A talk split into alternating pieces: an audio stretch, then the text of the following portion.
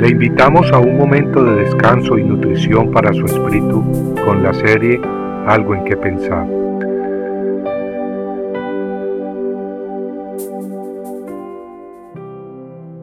Los tesoros de maldad no serán de provecho, mas la justicia libra de muerte. Proverbios 10, 2.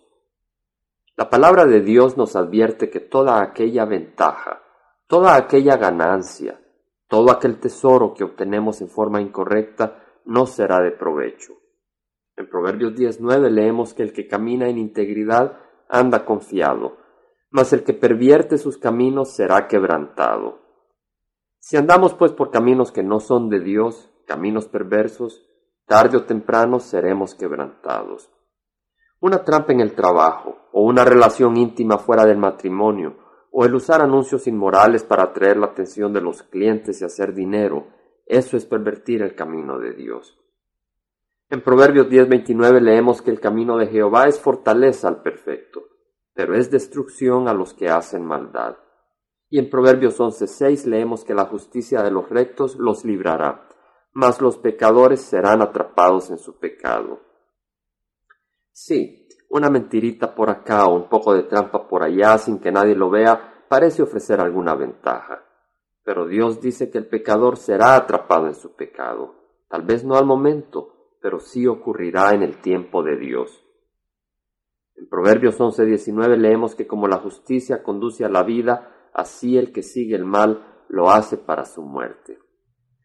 Una y otra vez desde el principio de la Biblia y a lo largo de las Escrituras, Dios nos advierte de las consecuencias del pecado. Y si nosotros pensáramos en las consecuencias, en el fruto amargo que el pecado traerá, no pecaríamos.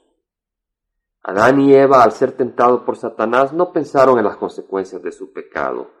Como resultado participaron de un fruto prohibido y gozaron su sabor temporal, pero no por mucho tiempo. Pronto fueron expulsados del paraíso terrenal, de su belleza y de su paz, y de todos los demás frutos que en él habían. Pronto se encontraron embriagados en el dolor de perder esa comunión preciosa que tenían con Dios y en el dolor de ser los instrumentos a través de quienes el pecado y la muerte entraron al mundo. De igual manera, muchas veces hemos pecado sin pensar en las consecuencias de nuestra acción. Tal vez no nos las imaginamos, o creemos que Dios no notará nuestra transgresión, o tal vez estamos contando en arrepentirnos después de saborear un rato de rebeldía. Pero no olvidemos que si bien es cierto que David, el gran siervo de Dios, se arrepintió luego de pecar con Betsabé y Dios le perdonó, su pecado le trajo consecuencias muy amargas y terribles. Las podemos leer en segunda de Samuel capítulo 12. Amigos, todos somos tentados. Si no es por nuestra carne, es por el enemigo de nuestra alma, Satanás y sus demonios. Pero antes de que considere más ese pecado, le invito a meditar en que Dios ha prometido consecuencias, consecuencias que no son nada agradables, frutos amargos que nos harán despreciar el día en que pecamos y para muchos hasta el día en que nacieron. Es más, es posible que usted no haya rendido su vida a Cristo todavía. Si ese es el caso, no espere a otro día, abandone el pecado hoy mismo esos tesoros que el pecado le ofrece tarde o temprano se convertirán en una pesadilla eterna. Y si hoy no cede a la voz de Dios, que lo llama al arrepentimiento y le invita a recibir a Jesús, ¿qué le garantiza que mañana lo hará? En Proverbios 6:15 leemos que al hombre malo, al hombre depravado, su calamidad vendrá de repente, súbitamente será quebrantado y no habrá remedio.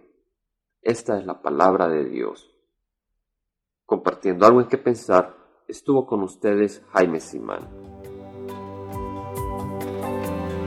Si usted desea bajar esta meditación, lo puede hacer visitando la página web del Verbo para Latinoamérica en www.elvela.com.